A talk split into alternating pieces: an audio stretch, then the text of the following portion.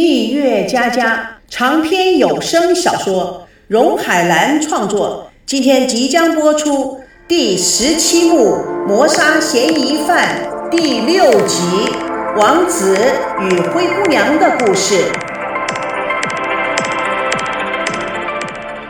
在台北最豪华、最贵的夜店 VIP 总统套房中，爆闪灯在整个空间中卖命似的翻滚着。五彩缤纷的碎片闪亮在空间中，热闹、激情、浪漫，让人产生纸醉金迷的刺激。沙发前，金色长长的矮台上放满了瓜果、酒水、七彩的装饰。大屏幕上在播放着 MTV，有的人在点歌，有的人跟着屏幕上的歌词在唱着，有些人扭动着全身，性感的舞着。也有一群打扮时尚的影视明星们坐在沙发里，正热闹地讨论着圈内的八卦。刘德元跟朱丽青啊，真的要结婚了。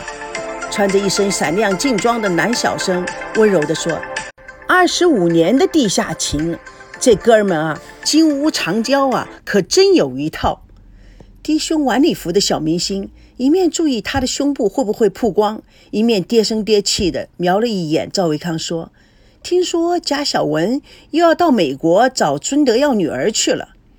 留着大胡子、穿着破破烂烂、面上表情一副悲天悯人的艺术家一本正经地说：“那孩子啊，孙家都不认，也不知道到底是谁的种。”劲装小男人扭扭捏捏地笑着说：“不会是你的种吧？”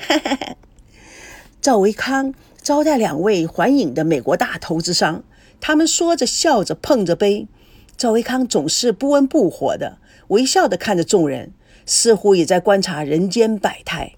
两个美国来的大佬看到这种场面，笑开了颜，兴奋的不能自己，尤显赵维康的风度翩翩。几个女生穿的性感，表情狐媚，对美国来的几个人投怀送抱。有一个年纪比较大的，嘴巴憋了一下：“你们不要那么笨，真龙天子在那儿呢。”他一面说，一面指了指赵维康。那几个女生听了，就争先恐后的加入了竞争队伍。为了争宠，美丽的女人各显所能。赵维康见状，微微的皱了下眉头，用不明显的方式看看表，然后他用遥控器转到了 TV 新闻。哎，大家看看新闻啊！电视里正在播孙娜落水事件。赵维康看大家还在折腾，他大声地示意众人：“嘘。”热门新闻，大家看看。电视台主持人面带回笑地报告着：二十五号晚上，淡水河桥边发生一起落水失踪事件，落水者已证实为大陆来台湾度蜜月的孙娜小姐，今年二十四岁，毕业于北大新闻系。据其丈夫赵熙表示，孙娜于三天前晚上十点左右落水，至今下落不明。经记者调查显示，落水起因于赵熙夫妇双方的误解。大荧幕上显示出赵熙满身是血的照片，满身血迹的丈夫赵熙是唯一的目击证人，他已承认与孙娜落水有直接的关系。孙娜至今下落不明，案件正在调查中。荧幕上同时播放孙娜从小到大的照片，美丽。阳光、自信、青春逼人。赵维康呆呆地看着大荧幕中川流不息的北京美女，在爆炸式的灯光成成的烟雾中，他倒在软软的沙发之中，真真与电视屏幕上的孙娜重影着。两个人的一颦一笑是如此的相似，他不知不觉地沉浸在回想之中。像一个王子与灰姑娘的故事开端。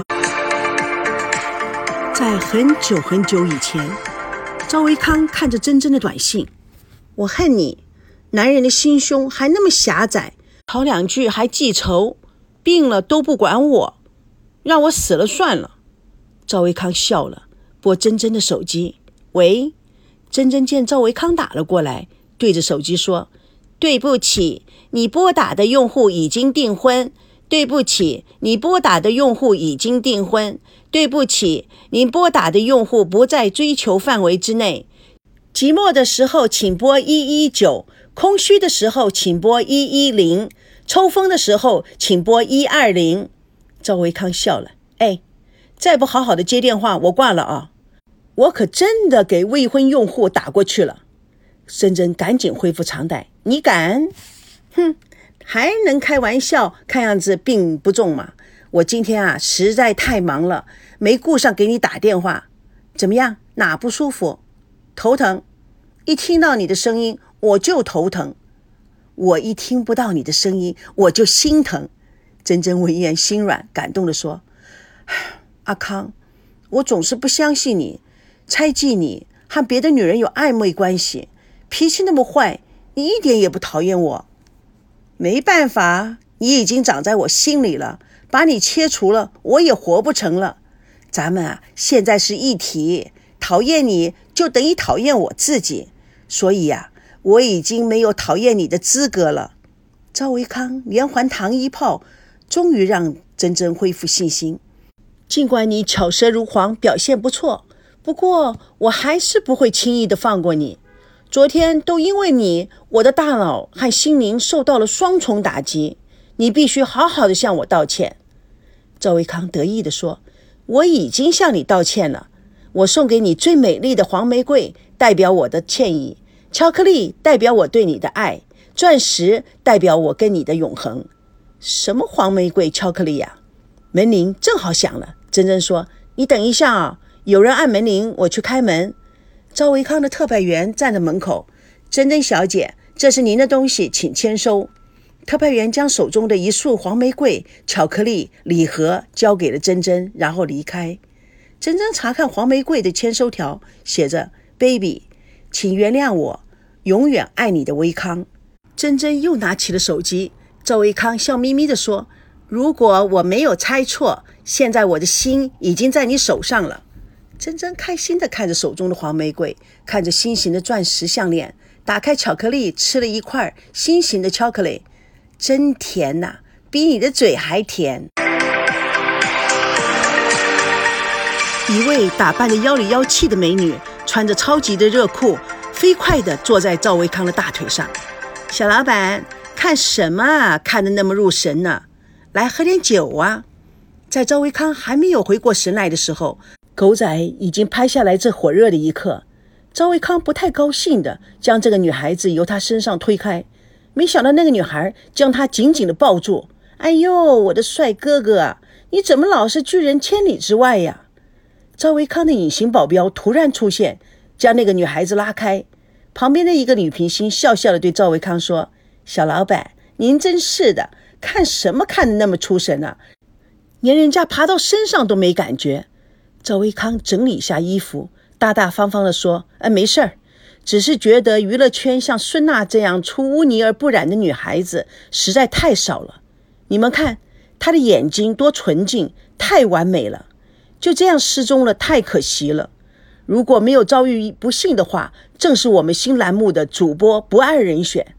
那个女明星嫉妒地说：“小老板，你偏心哦，不就是一个失踪的大陆妹吗？有这么值得被夸成只有天上有的人吗？”另一位袒胸露背、红色衣服的女子边说边摇着赵维康的手撒娇的：“我气质也可以呀，为什么不用我呢？”赵维康甩开了她的手，借势拿起酒杯跟几个人碰着是：“你们啊，都太大牌，都太贵了，我哪用得起呀？”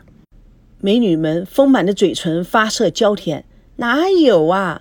对我们的白马王子，我们全是免费赠送，都可以。”袒胸露背的借酒装疯，带着浓浓的鼻音，喃喃地说：“只要你想要的，我们都可以为你服务。”赵维康赶忙的敷衍过去：“下一次啊，我一定把握机会。”妖艳的女子轻轻地拍了一下赵维康：“赵老板啊，可真会敷衍，跟你合作，可真难呐。”赵维康严肃地敷衍着：“呵呵，公事为重，公事为重。”一位身穿名牌西装的男子端着酒走过来。哎，维康，你也在这儿啊？你老爸什么时候回来呀？他还在上海吗？不，他在英国。哎，老弟呀，等你老爸回来以后，麻烦你再安排见一面嘛。我还有点事想和他老人家谈谈。赵维康边说边盯着电视中的孙娜、赵熙世纪婚礼的场面。我可以再给你一次机会，这次啊，麻烦你好好的准备。上次你说话没头没尾的，我老爸是很不高兴的。赵熙一个人待在房间里面，越待越可怕。孙娜落水的时候凄厉的叫声一直缠绕着他，像梦魇一样的，让他坐立难安。于是他下楼，在酒店的酒吧里，神情寂寞的一个人在喝酒。两位时尚的美女雪桑以及云凤看到了赵熙，交头接耳以后，两个人用充满诱惑的舞姿靠近了赵熙。你是赵熙，北京来的，对不对？赵熙不理会他，两人并不灰心。云凤用手玩着赵熙的耳朵，哎，本人呐，比电视上还要帅呢。雪桑在赵熙的一左边，用手搭着他的背，抚摸着他的头发。赵熙尽量想躲开。一位记者不知道从哪冒出来的，猛按快门。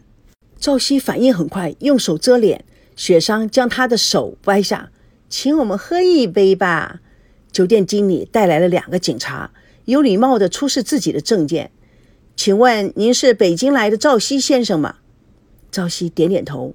我们接到上级的通知，关于您太太孙娜小姐落水失踪的事情，麻烦您跟我们走一趟。赵熙闻言起身，跟在两个警察的后面，忐忑不安地向外走去。两个美女还十三点兮兮地做飞吻状，太酷了！大陆帅哥啊，是够酷哦！一位记者走过来，塞给他们几张钱，下次啊，要更开放一点。新闻要有爆点呐，那有什么问题呢？这次啊，如果不是那几个警察搅局，我们啊就搞定了。哎，老大，下次再叫我们啊！赵熙觉得自己好像一脚高一脚低的步行在云端上，他的感觉全部都离他而去。蜜月佳佳与你为伴，主播荣海兰与各位空中相约，下次共同见证第十七幕《谋杀嫌疑犯》第七集《落水新娘》。